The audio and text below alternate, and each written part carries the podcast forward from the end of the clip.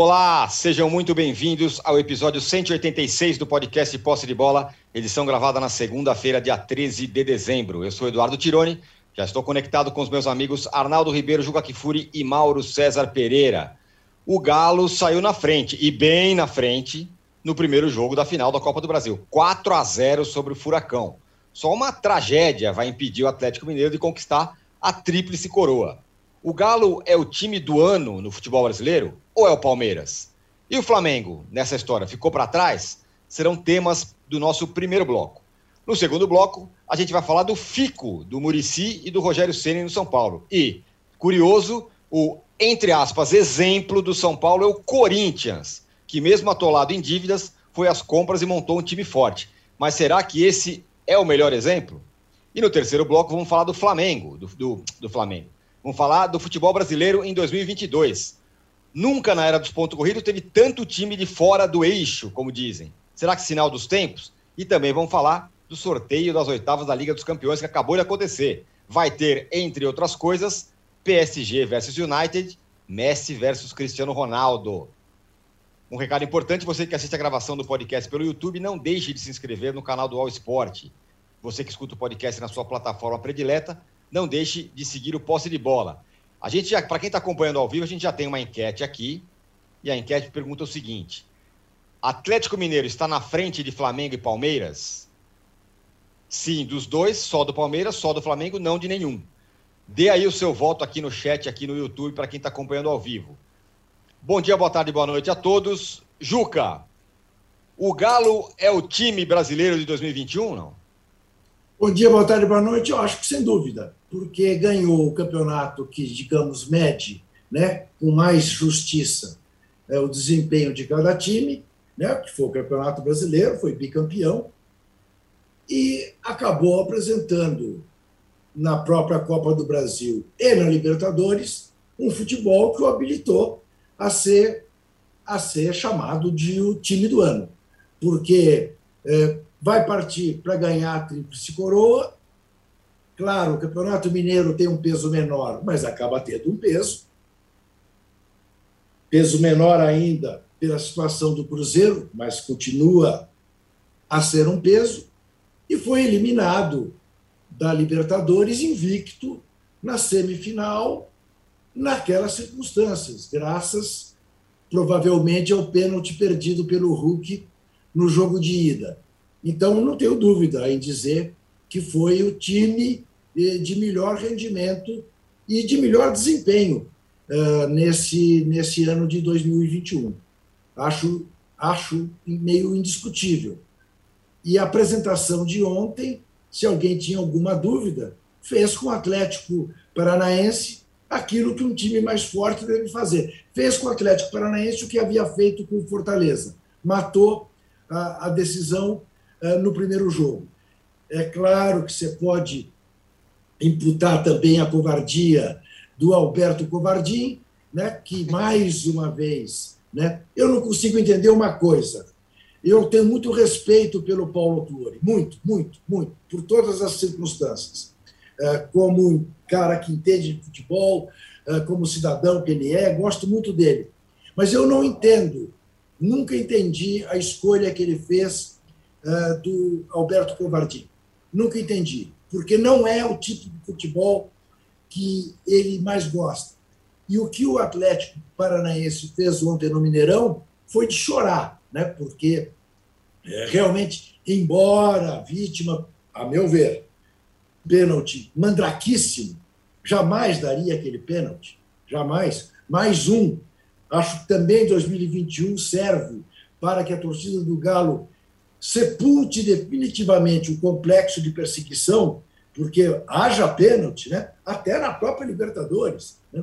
O Hulk poderia ter classificado o, o Atlético Mineiro eh, caso tivesse feito o gol no jogo de ida, mas apesar do pênalti Mandrake, a, a, superioridade do Galo, o Galo faria um gol a qualquer momento, eh, mesmo que não houvesse o pênalti porque o Atlético Paranaense foi de uma profunda covardia. Recusou-se a jogar e estava na cara que seria goleado.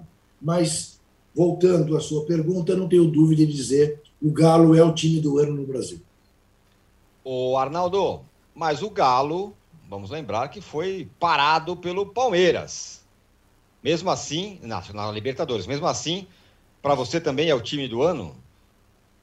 Ah, eu acho disparado. É, vale lembrar ainda que o ano para o Brasil ou para o futebol brasileiro ainda não acabou, porque tem o Mundial de Clubes e aí o Palmeiras está no Mundial de Clubes, vai ser em fevereiro, e para o Palmeiras o Mundial de Clubes tem um peso gigantesco, até porque o time persegue esse título desesperadamente. É, o Palmeiras parou o Galo, né? Mas foi aquele é, duelo de é, gol qualificado, foi muito parelho, né? Não foi um. O, o, a virtude do Palmeiras no confronto foi justamente não deixar o Galo é, triturar, como fez com quase todos os adversários na temporada. É uma temporada, guardando as proporções, é semelhante à do Galo, semelhante à do Flamengo de 2019, é, de superioridade, de, de conquistas e de desempenho em relação aos demais. É verdade que o Flamengo em 2019 conquistou os dois principais títulos, né? E com sobras no brasileiro também, com muitas sobras. Foi o campeão de pontos corridos mais é, brilhante é, desde 2003. Mas o Galo foi, em termos de campanha, o segundo melhor campeão dos pontos corridos. E na Copa do Brasil ele triturou, passou trator é, levando em consideração que essa temporada, é, a Copa do Brasil e o Brasileiro meio que se decidiram mais ou menos na mesma época, né? E sair da Libertadores invicto não é nenhum demérito, né? Tipo, o time conseguiu, mesmo perdendo ali do Palmeiras, não, não sair do prumo. E acho que tem uma questão uh, que é o o tipo de, de, de trabalho feito, uh, a recuperação de alguns jogadores muito importantes. E eu acho que, diferentemente de 2019, quando, quando o Flamengo uh, venceu brilhantemente sem um grande adversário, o grande adversário do Flamengo no futebol brasileiro foi o Santos, o Sampaoli, que era muito inferior, não tinha nem comparação. Dessa temporada, o Atlético tinha dois grandes adversários, né? Em termos já na largada, que eram Flamengo e Palmeiras. Por isso eu acho a temporada brilhante. O Palmeiras, Tironi, que pode sair sim com o título do Mundial e da Libertadores no mesmo numa mesma temporada, ele teve momentos brilhantes, momentos que são escolhidos no dedo. Não teve a temporada inteira brilhante. Ele não fez um bom estadual, ele não fez uma boa Copa do Brasil, ele não fez um bom campeonato brasileiro, embora esteja lá entre os quatro, oscilou demais.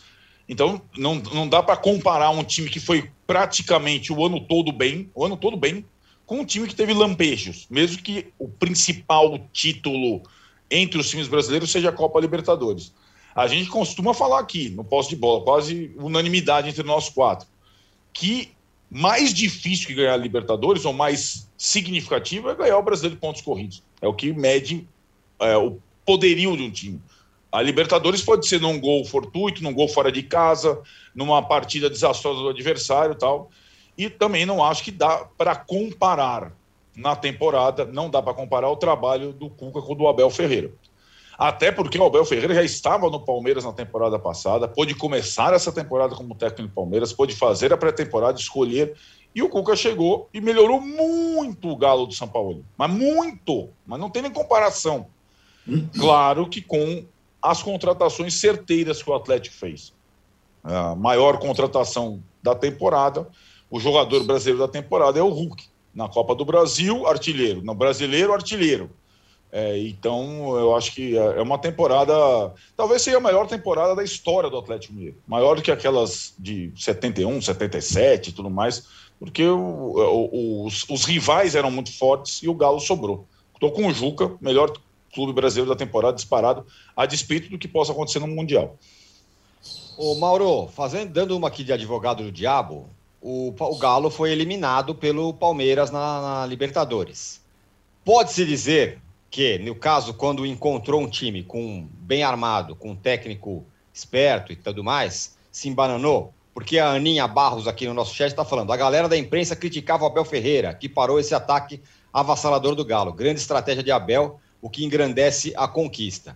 Mas então, voltando, é, quando enfrentou alguma dificuldade um pouco maior, o Galo sucumbiu ao Palmeiras. Ainda assim, você acha que é o time do ano? Olha, eu acho que, primeiro, assim, esse jogo não pode ser visto de uma maneira tão superficial. Os jogos foram horrorosos, os dois técnicos foram covardes, o jogo aqui em São Paulo foi um lixo, não houve finalização, não houve nada. Segundo, a estratégia maravilhosa do Abel Ferreira passou por uma grande dose de sorte com o Hulk perdendo. O Hulk foi o cara que mais bateu pênaltis no ano, acho que no mundo inteiro, né? Porque tem pênalti. Entrou em campo, tem pênalti. É o pênalti atleticano. Teve mais um, mais um pênalti atleticano, né? É... E perdeu justamente contra o Palmeiras. Ela vai na trave. O Vargas estava 1x0 para o Atlético, o Vargas perde um gol incrível. O Vargas, que ontem fez dois gols. Na Libertadores, perdeu um gol fácil. Era ali para matar o jogo. O Atlético passou muito perto do sucesso, mesmo jogando nada. E o Palmeiras muito perto do fracasso. Mas a gente olha para o final, esquece todo o roteiro. Pega o início do filme e o final. Todo o miolo, esquece. Não, se você olhar, o... não foi uma estratégia do Abel Ferreira que ele estancou o adversário, não correu nenhum risco e venceu o jogo. Não. Jogou por um gol fora, tomou pressão, bola na trave, foi ali no limite, no limite, no limite. É... Ah, mas classificou sim? Mas não foi isso. Uma coisa é você, é, como um time é, que é bom do Palmeiras, que é, é, essa narrativa de que não, o Atlético, o Flamengo, como se o Palmeiras fosse um time eco. Não é. É um ótimo elenco. Não tem jogadores decisivos lá na frente, como os dois têm. Os dois têm mais jogadores que resolvem, né? Tanto o Atlético quanto o Flamengo em relação ao Palmeiras, na minha opinião. Mas o elenco do Palmeiras é muito bom. Não é que o Palmeiras se impôs, tipo, tranquei o adversário, não criou, fui lá, espetei um gol, ganhei de 1 a 0 2 a 1 não importa, não. Foi ali no limite do limite que o Palmeiras conseguiu superar o Atlético. E o Cuca, como tinha acontecido na, na temporada passada, já nesse ano, também Libertadores, também contra o Abel, é, não conseguiu fazer o time dele é, jogar como vinha jogando. O Santos, até por opção dele naquela oportunidade, no Maracanã, e dessa vez o, o, o Atlético. Agora, no geral, acho que o Atlético foi um time melhor, claro. É, eu acho que o que mede mais é o brasileiro. O brasileiro é que vai te dar uma noção maior. Como são torneios eliminatórios, por mais importante que seja a Libertadores, torneio eliminatório, torneio eliminatório, um, uma jornada, um, é o que eu acabei de falar, bola na trave, um gol perdido, eh, e jogando o campeonato, 38 rodadas, o Atlético foi melhor que o Palmeiras. O Flamengo eu nem conto. O Flamengo foi uma grande bagunça esse ano, e o Flamengo fez um verdadeiro araquiri ao contratar o Renato Gaúcho. Isso aí, isso aí não pode ser nunca retirado do contexto. Você pode ter a seleção do mundo. Veja o Manchester United. Tinha lá o Sosca, horroroso, desde 2018. Agora só que mandaram o cara embora. Aí sai o sorteio, vou falar daqui a pouco. Ah, vai jogar contra o PSG. Cara, mudou, mudou. Até fevereiro, muita coisa pode mudar. Esse jogo pode inverter completamente a mão. O Neymar pode voltar, o Cristiano Ronaldo pode estar é. comendo a bola, o United pode estar jogando muito bem. Muda tudo, muda tudo. No caso do Flamengo, mudou para pior, porque colocou um técnico fraco no comando, que conseguiu, inclusive, perder para o Atlético Paranaense do senhor Alberto Valentim na Copa do Brasil, que ontem ficou mais clara a incompetência da comissão técnica. Então, o Flamengo meio que ele fez o araquiri. Ele, ele se colocou numa dificuldade maior. E o outro detalhe que não pode ser ignorado é que, além disso, houve uma série de desfalques pesados no Flamengo em relação ao Atlético durante o Campeonato Brasileiro, por um calendário que desfalcou equipes por metade da competição. Isso também pesa, também está no contexto. Então, tem uma série de coisas aí é, é, que tem que ser avaliadas. Mas, respondendo a sua pergunta, o Atlético é, obviamente, o time do ano, sem dúvida alguma. Isso, para mim, é muito claro, no, no, no, embora tenha perdido na Libertadores para o Palmeiras. Mas se o Palmeiras tivesse. O Palmeiras foi, foi, foi, ganhou a Libertadores. Mas todo o restante da temporada do Palmeiras não foi bom. O Atlético não. O Atlético ganhou o Campeonato Estadual, o Atlético ganhou o Brasileiro, o Atlético vai ganhar a Copa do Brasil. Né? E perdeu ali no torneio eliminatório, numa jornada ruim. Uma jornada ruim. Dois jogos que foi muito mal, é, por culpa dele mesmo também, claro, evidente, né? E eu acho impressionante assim como uma vitória no limite do limite é tratada como se fosse uma estratégia mirabolante do Abel Ferreira. Não foi. Não foi. É, é como joga o Palmeiras. Foi campeão, foi competitivo, ok, mas peraí.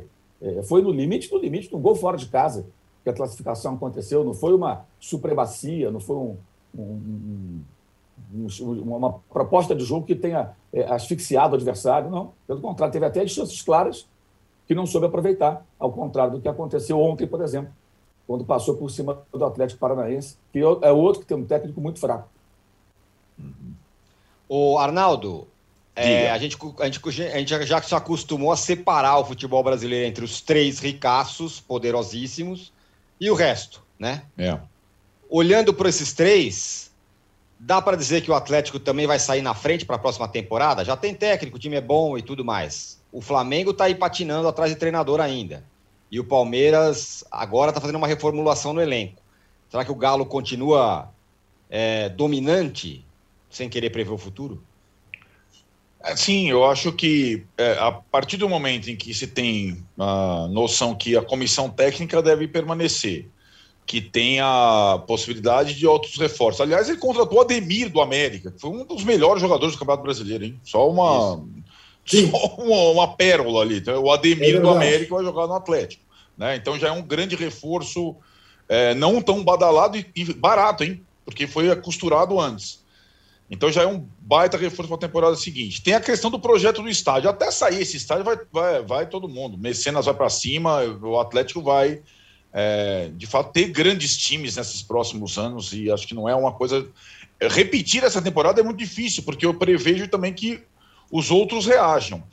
É, o Palmeiras, eu acho que está fazendo um bom, uma boa virada de temporada. Eu acho que essa reformulação é necessária. O rejuvenescimento da equipe também. Vai ter muito investimento com a Leila. É, o Abel vai ficar, é, pelo menos até o Mundial. O, a questão do Mundial, né, Tirone, que pode balançar um pouco a temporada do Palmeiras, que o Palmeiras, de fato, dá toda a importância a isso. Tem uma chance única. A gente vai falar do Chelsea lá no sorteio é, da Champions League. O sorteio não foi tão ruim para o Chelsea como poderia ser. E o Palmeiras fica mirando as dificuldades do Chelsea na Champions League para saber qual o Chelsea irá ao Mundial. Mas acho que a temporada do Palmeiras também pode ser interessante porque era necessário essa reformulação. É, no Flamengo é que a gente tem um grande ponto de interrogação, porque a gente não sabe quem vai comandar o Flamengo. Então o Flamengo larga atrás. É, o Flamengo não fez a reformulação, vai ficar mais ou menos com o elenco que é excelente, mas tem uma turma que já acostumou a ter cadeira cativa no time que continua lá. Essa é uma questão. É, ninguém consegue mexer nessa turma.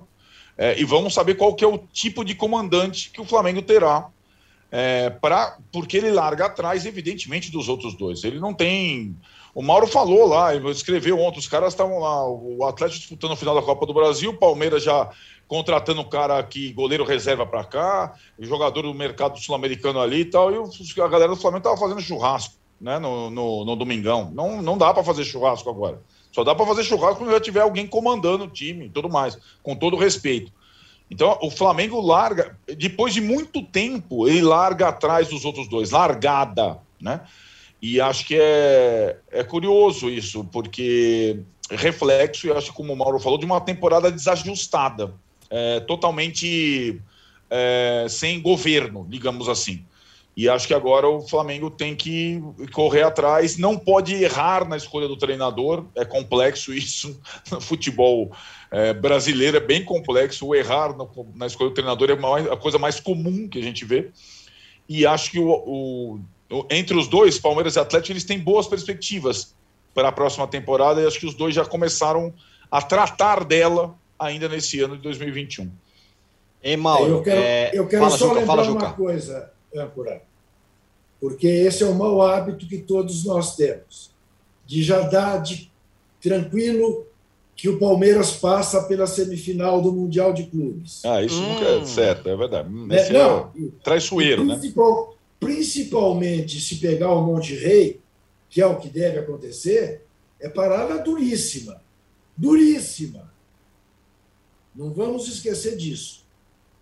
Não é sei verdade. se o Chelsea deva ser a preocupação do Palmeiras. Você tem razão.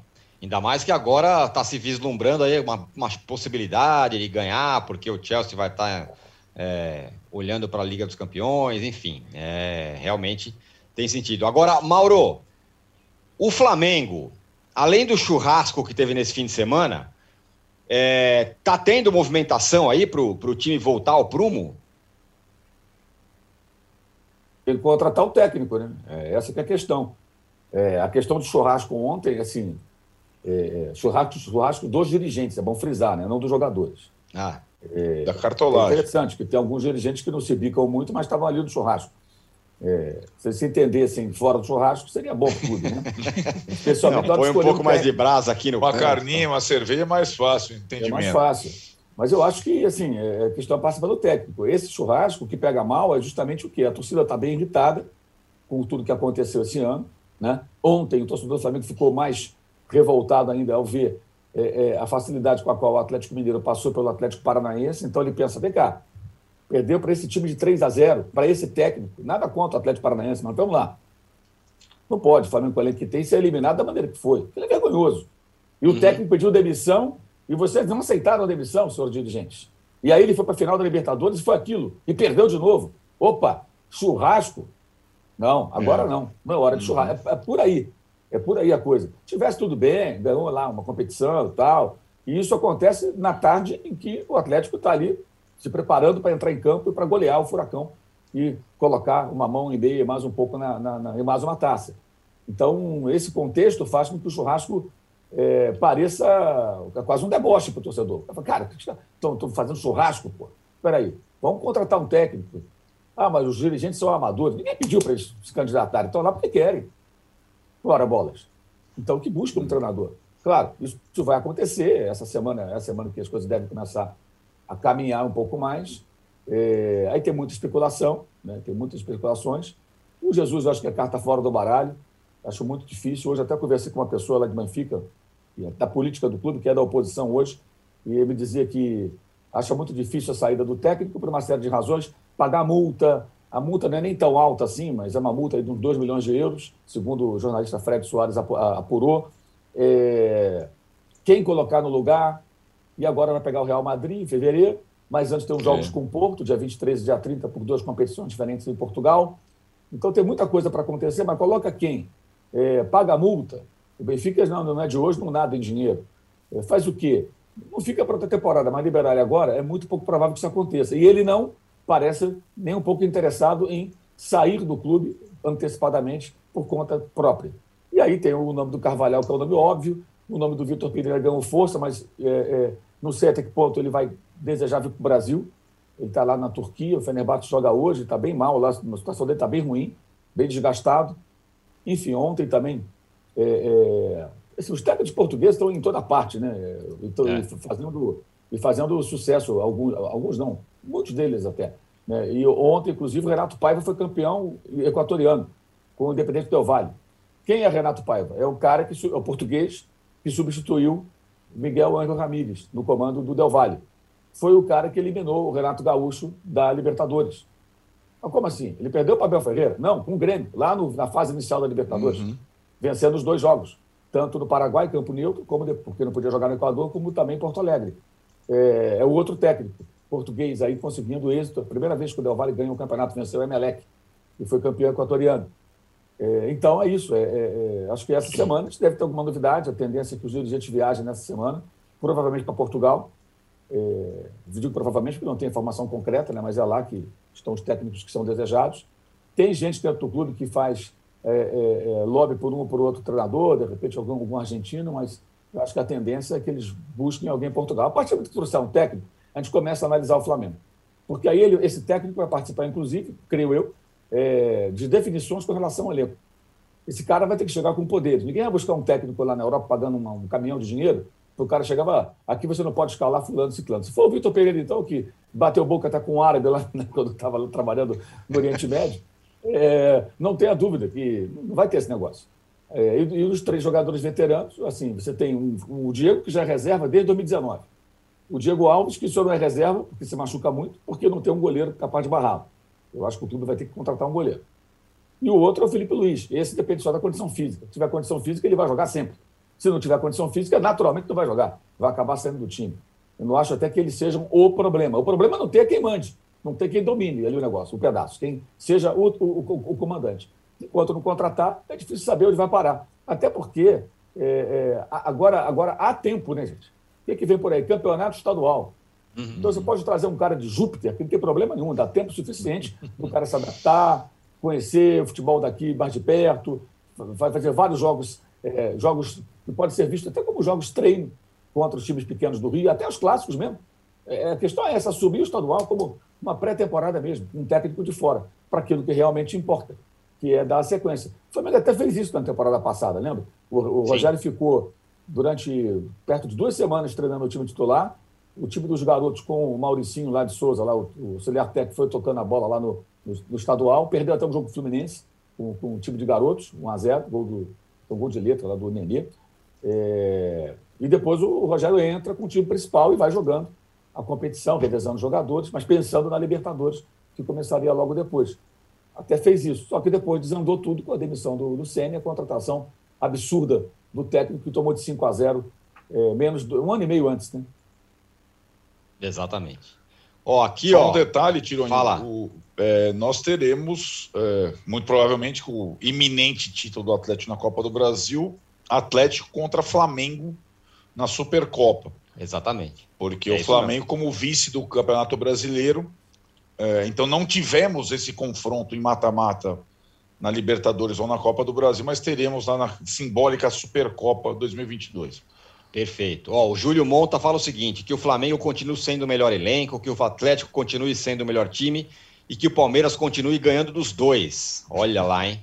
E aqui, ó, o Marcelo Cirino fala: minha filha de 5 anos perguntou se o Arnaldo era o, era o Ivan Lins Ah, Ela vai, ouviu calma, músicas calma, dele para cantar na escola.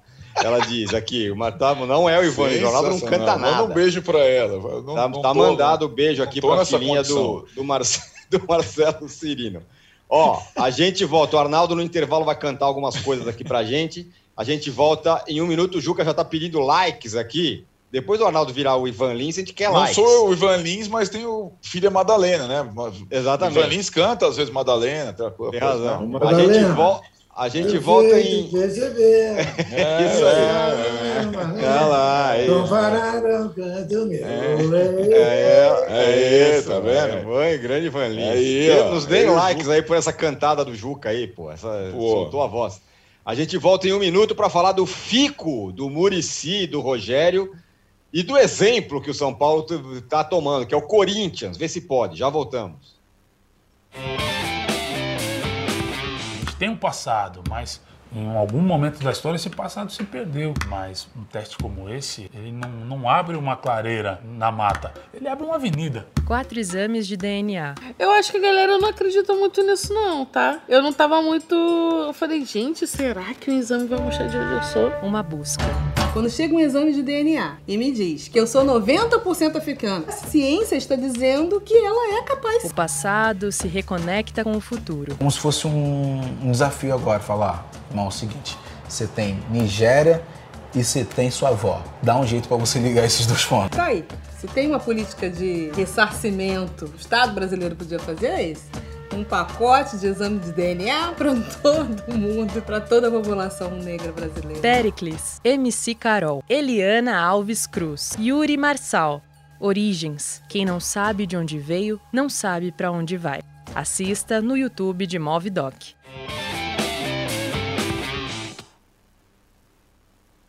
Estamos de volta para o segundo bloco do episódio Posse de Bola número 186. A gente teve likes negativos aqui depois do Juca cantar e eles falaram que o, que o, que o, que o Arnaldo é o Ivan Lins. Tivemos decréscimo de, de likes aqui, então vamos uma recuperar, recuperar o tempo perdido aqui. Juca, para de cantar e pede like, por favor.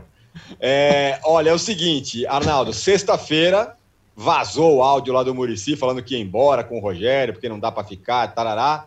Depois voltou atrás, ficou o Murici, fica o Rogério, mas em condições ali, ou tem jogador, ou tem investimento, ou não vai dar. É esse o caminho? Antes do- da, da análise, tem, não tem. Vamos ver se o Juca conta aquele. Ô, ô, ô, queremos jogador. Lembra o Juca lá da, É isso, arquibancada? É isso. Total. É, Tironi, essa sexta-feira foi intensa. E aquela coisa, né? A gente. Aliás, é o segundo episódio no mesmo ano de vazamento de áudio envolvendo o Rogério Ceni indiretamente ou diretamente, né? Teve a questão É do. Flamengo e teve agora no São Paulo. E quando vaza o áudio, a gente sabe que alguém quis vazar o áudio, né? De alguma forma, qual que foi a, né? E nessa situação foi muito curioso, porque as palavras do Murici no áudio, embora fosse um áudio um pouco mais antigo do que da sexta-feira, pouquinho mais para trás, depois que o São Paulo ganhou do Juventude, na verdade, eram, na essência, as mesmas palavras que o Rogério Ceni vinha dizendo e disse na coletiva é, pós-fechamento melancólico de brasileiro lá, na, lá em Belo Horizonte contra o América, quando ele não garantiu a sua permanência. Onde eu quero chegar? Os discursos se assemelham muito. E o Rogério Ceni, que tem a sua, é, por incrível que pareça, sua rejeição hoje no São Paulo, até pela forma como foi lidando com tudo isso, com a torcida e com parte da diretoria e tudo mais, acabou sendo é, embasado, fortalecido e bancado pelas palavras do Murici, né? Do áudio. Então, assim, quando o Murici fala nós sairemos juntos, aí já tem uma coisa diferente, não é só em relação ao Rogério Senna. É sair é, o diretor ou coordenador de futebol, uma pessoa, essa sim, que ainda tem assim o nome completamente preservado dentro do São Paulo e pela torcida do São Paulo. Então o Rogério Ceni saiu fortalecidíssimo do áudio vazado do Murici. E aí, Tirone, é, a consequência disso, é, e aí que está uma certa. A gente tem que interpretar é, a estratégia de Murici e Rogério juntos e do departamento de futebol do São Paulo é pressionar a presidência do São Paulo a ousar um pouco em termos de futebol para a próxima temporada. E aí é uma, é uma boa discussão, né? É, o São Paulo tem condição financeira frágil hoje. O São Paulo tem investido todos os anos no futebol, consideravelmente. E os resultados são muito é, pálidos, para não dizer nenhum. Né? Teve um campeonato paulista esse ano, mesmo com um time caro para caramba. Time caro, investimento, não quer dizer necessariamente sucesso. Claro que o patamar de Palmeiras, Flamengo e Atlético, é, ele é também fruto do dinheiro, óbvio, óbvio. Porém, Cada caso desses três é um caso. O caso do Flamengo passou por um saneamento, né? E um tempos de times modestos, a gente sabe muito bem. E o São Paulo parece estar tá tentando uma, uma outra alternativa. O orçamento para 2022 vai ser votado nessa semana. E a partir do FICO barra declarações de Rogério Ceni Murici, é muito provável que a parte do orçamento para o departamento de futebol seja ampliada um pouquinho que seja. E que o presidente vai ter que ir atrás de parceiros para viabilizar alguma coisa ou outra. E aí você falou na abertura, o exemplo utilizado quase não foi falada a palavra Corinthians, mas tanto o Rogério quanto o áudio do Murici colocam a alternativa que o Corinthians encontrou nessa temporada como uma possibilidade para fazer frente para fazer frente, eu já acho meio difícil. Para fazer frente para a quarta força, né? Como foi o Corinthians tentando ser a quarta força do futebol brasileiro, acabou não sendo, foi o Fortaleza. É, numa temporada em que Atlético, Flamengo e Palmeiras continuam, é, digamos, favoritos às conquistas e tudo mais. Então, foi é, esse fico, ele talvez signifique é, ao menos uma uma garantia de, de trabalho e de afinco desses dois caras muito ligados ao São Paulo. Talvez, eu imagino, fosse pior com a saída dos dois, porque o São Paulo ficaria literalmente no mato sem cachorro. Os dois sabem disso, que a diretoria não, tinha não teria para onde correr, e o presidente não teria para onde correr, e fizeram as suas pressões ali, utilizando a possibilidade de Corinthians como alternativa. Eu sei particularmente, conheço mais ou menos o âncora, o Tironi. Ele sonharia com São Paulo é, apertando os cintos, sem ligar muito para o discurso do Rogério do Murici para a temporada seguinte.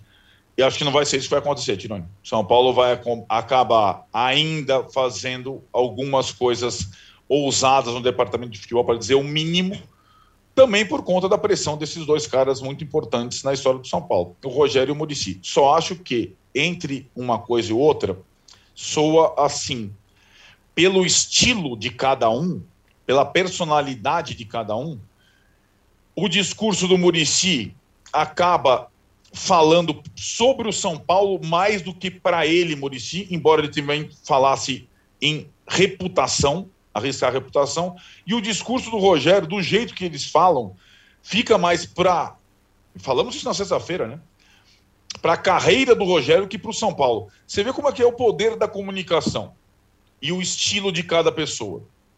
Quando uniram os discursos, isso pegou força e acho que vai ser decisivo na votação do orçamento e nos planos do São Paulo para 2022. Bom, tem outra votação aí também, no dia 16, a mudança hum. do estatuto. Vamos falar um pouco disso também. Agora, Juca. Antes, antes do orçamento, né? Antes, antes do orçamento. orçamento.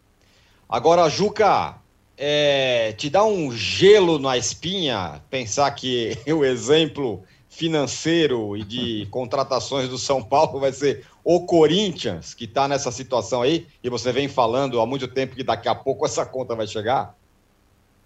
Bom, veja bem, eu acho essa situação do São Paulo pior a emenda que o soneto. Eu acho que o Vladimir, o tal amigo. é, o do áudio. O tal amigo do Murici, que evidentemente vazou porque mandaram ele vazar, o Vladimir acabou mostrando que o São Paulo, a direção do São Paulo, é refém do Murici e do Rogério. Eu, no lugar do presidente do São Paulo, mandava o Murici embora imediatamente, depois daquele áudio vazado. Eu não posso ter como funcionário alguém que diga do meu comando o que o Murici disse. Encostou na parede, Odal desce. E eles deram. Agora, a minha Ou vão dar, é, né? A minha pergunta é: o elenco do São Paulo atual, com todas as fragilidades, é pior do que o do América? Não. É pior do que o do Fluminense? É não. É pior do que o do Fortaleza? Também não. É pior do que o Bragantino? Não, ele é não. é pior do que do Galo, do Flamengo, do Palmeiras e do Corinthians. Sim. Mas não é pior do que esses que eu citei. Por que, que o Rogério e o Murici não conseguiram fazer este elenco jogar o mínimo que o colocasse, pelo menos, na pré-Libertadores? Que não passasse os vexames que passou para não cair para a segunda divisão. Então, eu começaria por aí. Qual é a avaliação do trabalho dos dois? É uma avaliação que permite a ambos uma posição de força, de praticamente chantagear a direção do São Paulo? Bom, para quem aceitou a chantagem, a solução é fazer o a temeridade, a irresponsabilidade né, a, a, a, pródiga que o Corinthians está fazendo. Alguém dirá, volto a repetir, não, mas o Corinthians deu certo, porque gastou um dinheiro que não tinha, fez o doping financeiro, mas está na Libertadores, na fase de grupo, terá condição de se ressarcir. Não, não, mas nem que ganhe a Libertadores, não vai se ressarcir do ponto de vista econômico. Do ponto de vista esportivo, é claro, é tudo que um clube quer, é tudo que o torcedor quer, é ser campeão. Mas é, eu, eu acho que o São Paulo achou a pior solução. A decepção que eu tenho com este novo presidente do São Paulo é enorme, porque eu o imaginava minimamente mais moderno como gestor. E ele é tão velho como os anteriores. E o que é pior, propondo um golpe dentro do São Paulo, que é esse novo estatuto, que é, de alguma maneira, a reprodução do que o Juvenal Juvencio fez e deu com os burros na água naquele terceiro mandato. Quer dizer, o São Paulo não aprendeu nada, rigorosamente nada.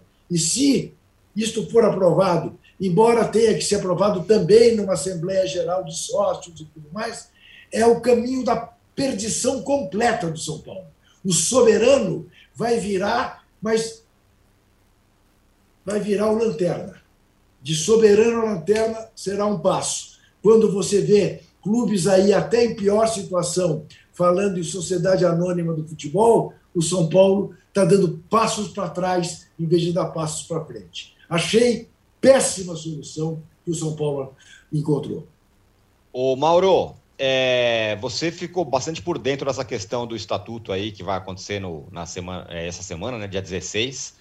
É, entrevistou gente no seu canal e tudo mais. E você também escreveu sobre o tal do exemplo corintiano aí, né? Que para você é um pouco chocante até. É, porque no áudio vazado o Murici de fato cita o Corinthians, como vocês já falaram, né? É, como um exemplo a ser seguido, que eu, me, me, parece assim, algo totalmente sem sentido. O, o Murici, quando foi contratado pelo São Paulo para essa função, ele obviamente sabia a situação do clube, né? Situação financeira, qual era o discurso do novo presidente. Aliás, o discurso do presidente do Corinthians também era, na época, não, austeridade, vamos aqui com cuidado e tal. De repente, num passo de mágica, resolveu dar um bico no balde e contratar jogadores caros é, sem pensar, como se não houvesse amanhã. E o que o Murici defendeu ali foi a mesma coisa. É, quando, na verdade, isso que o Juca disse aí tem todo sentido. O São Paulo, com o elenco que tem, poderia ter feito mais. O Murici participou da escolha do técnico, o Crespo. O Murici está ao lado do, Renato, do Rogério, que é o atual técnico. É, então, será que o trabalho dos técnicos e daquele que os coordena é, está contente? Ou será que o problema não está ali também? Porque, de fato, o elenco poderia fazer muito mais do que fez. Então, de quem é a responsabilidade? Não tem nenhuma responsabilidade, não errou em nada. O Rogério não errou, o Crespo não errou, o Murici não errou. Só os jogadores que erraram. Então, realmente me parece. E, assim, e, e essa, e essa não reação da, da, da, presidência do clube, que não, não demitisse o Murici, como o Juca até disse que demitiria, é, que pelo menos se posicionasse. Não, aqui quem decide as coisas aqui somos nós. É, nós sabemos da realidade do clube, nós vamos fazer aquilo que é possível. E, e se o Murici não quiser ficar, não fique. Paciência, fazer o quê? Mas aí você vai perder um escudo, né? Porque esses profissionais que são ídolos históricos do clube são uhum. escudos importantes. E aí você prefere meio que entubar aquilo ali, opa, deixa uhum. passar e tal, vamos embora, porque esse cara vai me ser útil. É exatamente isso que acontece. Né? E a preocupação paralela com essa mudança de estatuto, que entre todas as coisas estranhas que ali estão, a que me chama mais atenção é Conselho Fiscal formado pela chapa vencedora. Ou seja, o Conselho Fiscal, cujo a função, obviamente, é fiscalizar, seria formado pelas pessoas que fazem parte da chapa vencedora. Em suma, eu fiscalizo a mim mesmo. Que coisa maravilhosa. Não estou aqui dizendo que alguém vai ser desonesto, mas não tem cabimento, gente. A fiscalização tem que ser sempre feita por alguém que não faça parte, tem que ser independente. Até isso faz parte dessas mudanças que são propostas, como, por exemplo, prorrogar o, contrato, o mandato do, do presidente nessa atual gestão e não para uma do futuro, igual que aconteceu no Brasil, lá nos tempos do FHC, presidente da República. Então, é, é, enfim, é, é, é, tudo muito fora de hora, né? E achei que realmente que essa, essa a maneira como São Paulo lida com isso e, e o Murici mostra o seguinte: ele está preocupado com o resultado agora com o nome dele. Ele não está preocupado com o São Paulo no longo prazo. Digamos que São Paulo fala, não, nós vamos fazer aqui uma reestruturação. E o Rogério também. Organizar. O Rogério líder, claro, os dois. Yeah. Os dois. Uhum. Ninguém está preocupado, estou preocupado comigo, estou aqui agora. Yeah. Eu falei o Murici porque o áudio é dele, né? Sim, é, sim. E ele fala isso abertamente e falou para vocês também. É, é. Não, quer, quer time, quero jogador. E aí, quando cito o Corinthians, para mim é o fim da picada. Citar o Corinthians é o fim da picada. É, é, e não tem nenhuma autocrítica ali. Onde que eu errei? Fiz alguma coisa errada? Escolhi o técnico errado lá atrás? O Crespo era o cara? Talvez não fosse. Na prática mostrou que não era, porque não funcionou. Teve uma queda muito grande. Teve um momento bom, depois uma queda. É muito discutível isso. Não dá para falar, não, o Crespo foi um acerto. Não foi. Não foi. Ele participou do processo. Então não tem autocrítica do, Renato, do Rogério, falei Renato de novo, é, vocês entendem, né? É, do Rogério, do, do Murici e é simplesmente apontando a bateria para o outro lado. Acho muito ruim isso, num momento como esse, especialmente, muito ruim. O Robinson Souza fala assim: Estou antevendo que dois dos quatro integrantes do Posse de Bola estarão com cartaz e não vai ter golpe em frente ao Morumbi. Diz aqui o Robinson Souza. E o Márcio Marques fala que o São Paulo está soberando, soberando a Série B, uma hora cai. É... Mas por quê? Porque, porque esse nosso, nosso companheiro está achando que o Mauro e eu vamos à frente do Morumbi? Jamais. Eu também acho que não, não vão, não. Está errado o nosso companheiro. Não tem nada a ver. Jamais. Agora, agora Arnaldo, é... com relação. Bom, fica Rogério, fica Murici. Tem que ter um planejamento para o ano que vem, né? E agora surgiu até um possível investidor, é isso? Bom, isso foram pistas dadas, né? Investidor. O Júlio Casares, presidente, tem uma viagem marcada para janeiro, para destino incerto. Então para tá, fechar uma possível parceria, enfim, mas é aquela coisa. é, o, o- as sugestões dadas por Rogério Murici, o Rogério deu a sugestão de algum mecenas interno, algum São Paulino ilustre, como tem o Palmeiras, o Atlético, etc. e tal. É, e acho que não, não será do conselho ou do, do conselho do São Paulo que sairá esse mecenas. Será, É. será, que é o, será que é o bispo Edir Macedo? Em se tratando do Casares, é possível. Trabalhou muito tempo lá com ele, Trabalhou lá né? Record. Não sei, acho que também não é. É, é- é estrangeiro, em princípio. É, a viagem é para o exterior, em princípio. Eu não acredito muito tipo desse, nesse tipo de parceria, não, Tirone. Acho que. é, e, e acho que o, o- esse possível é, investidor aí é, não, não, não sugere a situação de sociedade anônima, como o Juca falou, de Cruzeiro, Botafogo, não sugere o modelo Atlético e Palmeiras, é uma, uma simples tentativa de algum incremento para a contratação de jogadores e tal. Eu, não- eu também não acredito nesse modelo, não. E acho que, concordo com os companheiros, o São Paulo não tem um time, não é terra arrasada, que Murici e Rogério não possam fazer um trabalho melhor do que fizeram é, em 2021. É, e acho que está na conta deles também, né, né, essa, essa temporada muito, muito ruim.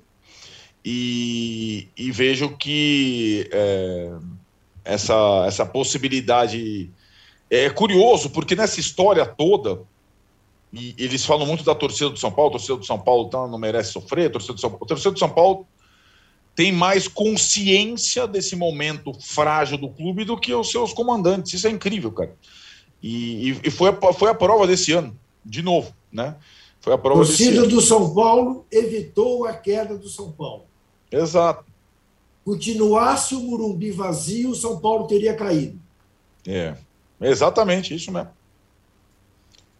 Muito bem. Ó, a gente vai fechar aqui o segundo bloco do posse de bola.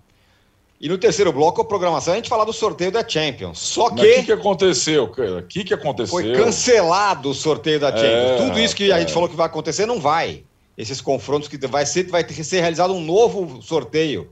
Da Às Liga 11 dos da manhã, não vai ser aqui no posse de bola ao Não vai vivo, ser no então. posse de bola. Mas Os então, caras erraram no sorteio, rapaz. É brincadeira. Mas como? é o que aconteceu? Me diga. Ah, um o problema, Atlético um problema no percebeu- software. O Atlético de Madrid percebeu que tinha alguma coisa lá errada no processo, entrou com um liminar. Não foi que nem a Fórmula 1 lá, que a Mercedes livre, tentou né, parar a coisa, mas vai ter, então, vai ter que acontecer um novo sorteio. Isso é inédito, hein? Se fosse aqui, aliás, é só para passar para você, Tirone.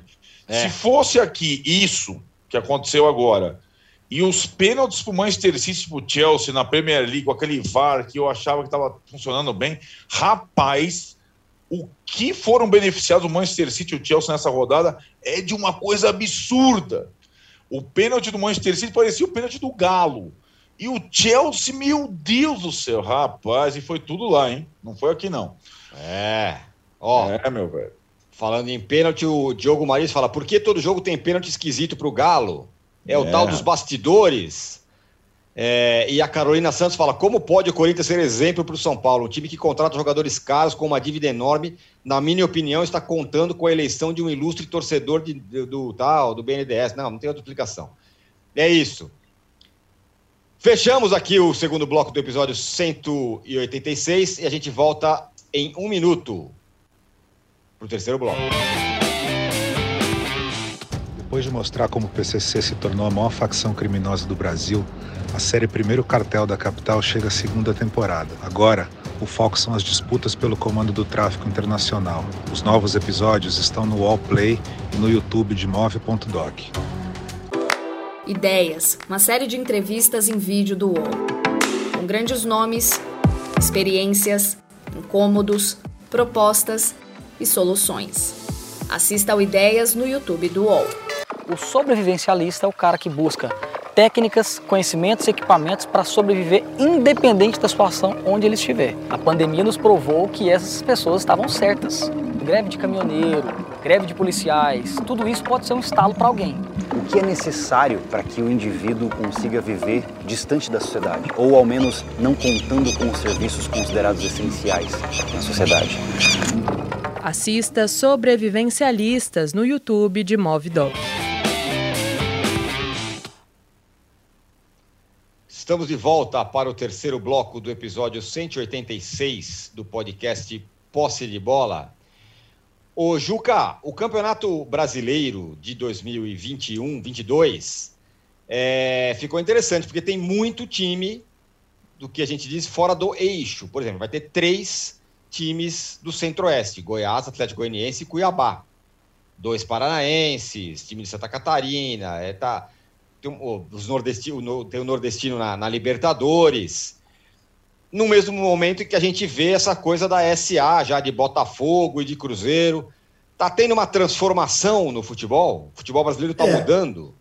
Aparentemente e tardiamente, alguma modificação nos modelos de gestão. Isso, evidentemente, não é panaceia, né? mas é um caminho, se bem trilhado, né? não achar que virou SAF e está tudo resolvido, porque depende muito de quem vai chegar né, para tocar a sociedade anônima do futebol, mas que há uh, mexidas aí no panorama. Veja, por exemplo, que coisa curiosa: o futebol gaúcho será representado por dois times e o segundo time não é o Grêmio, uhum. é o Juventude. Né? Uh, Minas Gerais terá dois times e o segundo time não é o Cruzeiro, é o América. Né? Então, aparente, aparentemente, temos um, um enfraquecimento das forças mineira e gaúcha, embora o campeão seja mineiro. Mas você tem aí modelos né, de mais pé no chão, como o Cuiabá, né? O Atlético Goianiense é uma outra coisa, nebulosíssima, nebulosíssima. Mas, enfim, tem uma mudança no panorama, me parece claro que tenha, e, e pode ser auspiciosa. Certamente a gastança desvairada será punida. Isso também está muito claro. Veja a situação do Vasco e a situação do Cruzeiro. Isto pode indicar um caminho mais responsável do futebol brasileiro. Não é o que o São Paulo pretende fazer, segundo o mestre é. Murici Ramalho, que quer o modelo corintiano. Agora, Mauro, quem está, em tese, saindo, vai na frente nessa história de sociedade anônima é o Cruzeiro e o Botafogo. Não sabemos exatamente em que circunstâncias, em que, que, em que modelo, por enquanto? Ah, eu tenho muitas dúvidas se saem tão à frente assim, porque, primeiro, saem em busca desse caminho por desespero, por falta de opção. Aí você vai sempre esbarrar na questão da, da, dos poderes né, que o investidor teria ou terá. Existem situações em clubes brasileiros que tem dirigentes que acham que vai arrumar um investidor e vai continuar cornetando ali. Não é assim. Se você vai ter um investidor, ele passa a ser o dono do futebol. Né? E aí tem uma série de pontos aí que são realmente muito polêmicos, como, por exemplo, a dívida é, é do clube. O que, que faz com a dívida? É, o investidor tem que pagar uma parte dessa dívida. Como, como, como ajustar isso? É bem complicado. É, em geral, né, as empresas, quando elas se lançam no mercado de ações, fazem IPO, esse tipo de coisa, é, elas procuram é, limpar a área, né? é, tem, ação, tem, tem, ações trabalhistas contra elas, procuram fazer os acordos ali para tentar zerar esse negócio, não ter dívida. Porque o cara que vai investir, vai comprar uma parte daquela empresa, ele, evidentemente, tem que encontrar uh, algo organizado e não uma bagunça, né? Dívidas e pendências e credores e, e, enfim, problemas mil. Esses clubes conseguem fazer, guardadas as devidas proporções, um ajuste, uma organização em tão pouco tempo para que o investidor fale, não, vale a pena colocar minha grana nesse clube brasileiro, porque o cara é investidor, o investidor investe para ter retorno. é diferente do que acontece em clubes que têm mecenato. O retorno que o mecenas pode obter pode ser de popularidade, pode ser de uma outra forma, sei lá qual, mas é diferente do investidor que entra como um negócio, né? Sinceramente, tenho muitas dúvidas. Se, se... Ainda mais no caso do Cruzeiro. O Cruzeiro é comandado por pessoas hoje que é, têm à frente do futebol e querendo ter mais poderes o atual técnico. Uhum. Veja só, você investiria num time de futebol que tem à frente da estrutura do, do time de futebol do campo Vanderlei Luxemburgo? Você investiria, Tirone? Você que é um grande não. investidor? É, acho, que, acho que não. É, bilhões. Acho que não. É, é, é, o Tirone, você não sabe, é uma espécie de boxe, Bob Axel Rhodes, né, aquele cara da série lá. Sim, outro Billions, assim. né? É, ele é um milionário excêntrico, ele está aqui com a gente só de onda.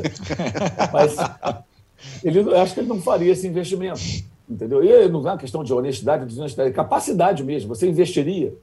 É, eu, eu acho que não é tão simples como parece mas estão vendendo a ideia de que é a solução para que os torcedores se acalmem e tenham esperança. Mas eu acho que ainda é algo muito misterioso, incerto, e fico imaginando que tipo de investidor viria para um, um cenário desse. Não, não, não, consigo imaginar um investidor sério que vai entrar numa aventura dessas, ainda mais, mais no caso do Cruzeiro. O caso do Cruzeiro é um negócio terrível. A quantidade de problemas que o clube já teve nos últimos tempos, alguém vai colocar dinheiro ali para tentar fazer com que o Cruzeiro é, possa se recuperar. E, aliás, está contratando vários jogadores, jogadores também, né? Jogadores veteranos é. e tal. Dizer, é uma receita conhecida que, enfim. Botafogo fez tudo ao contrário e conseguiu subir. Botafogo está numa situação melhor, né? Assim, voltou à primeira divisão, terá receita uhum. de Série A, é, uhum. colocou o pezinho no chão, soube trabalhar direitinho na Série B.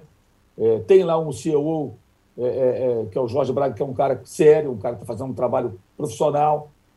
Acho que o Botafogo, até nisso aí, vejo, pelo menos nesse momento, uma situação mais interessante do que a do Cruzeiro.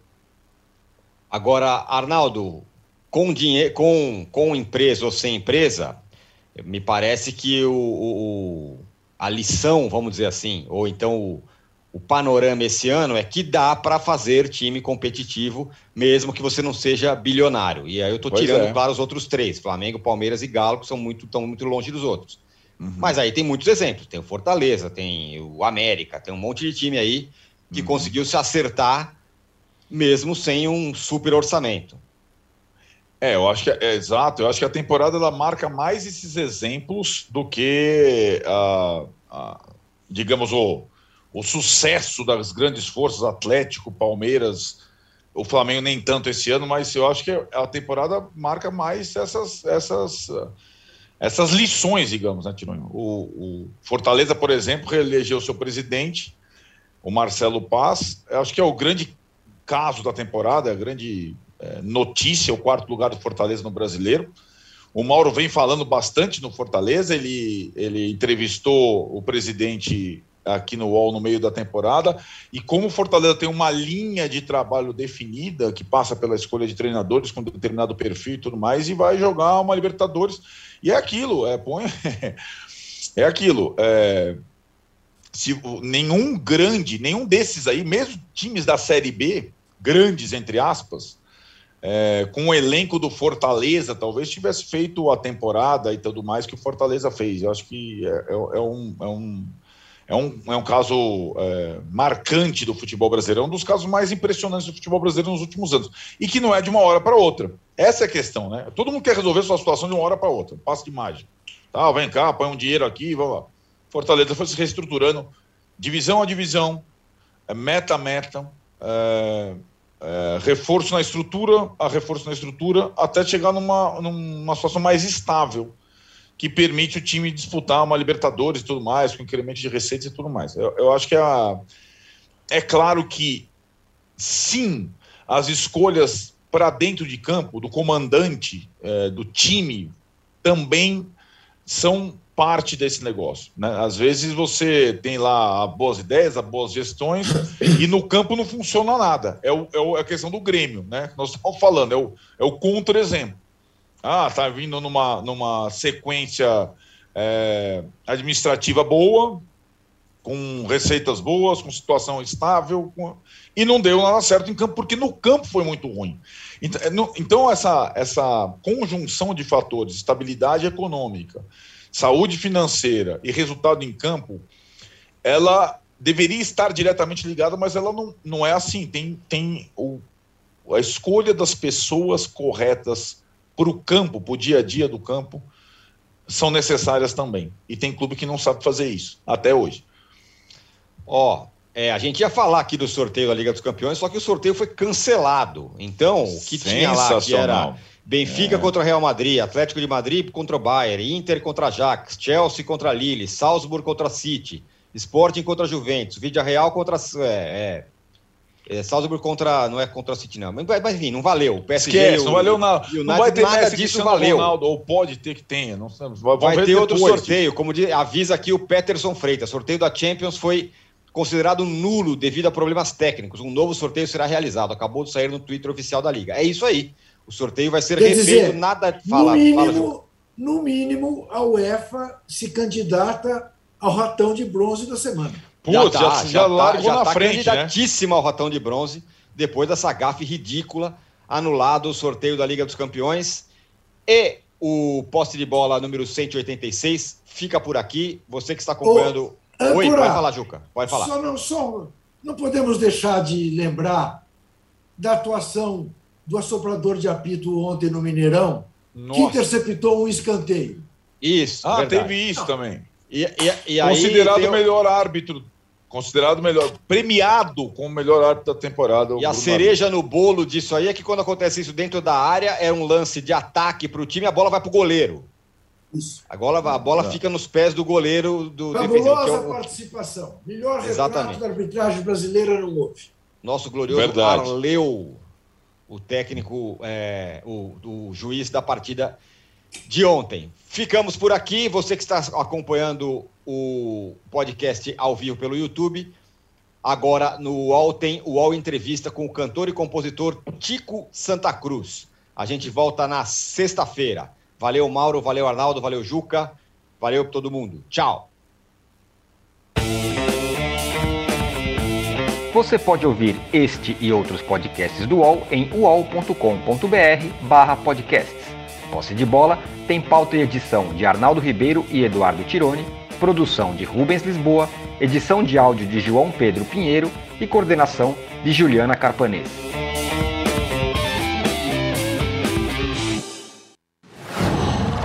qual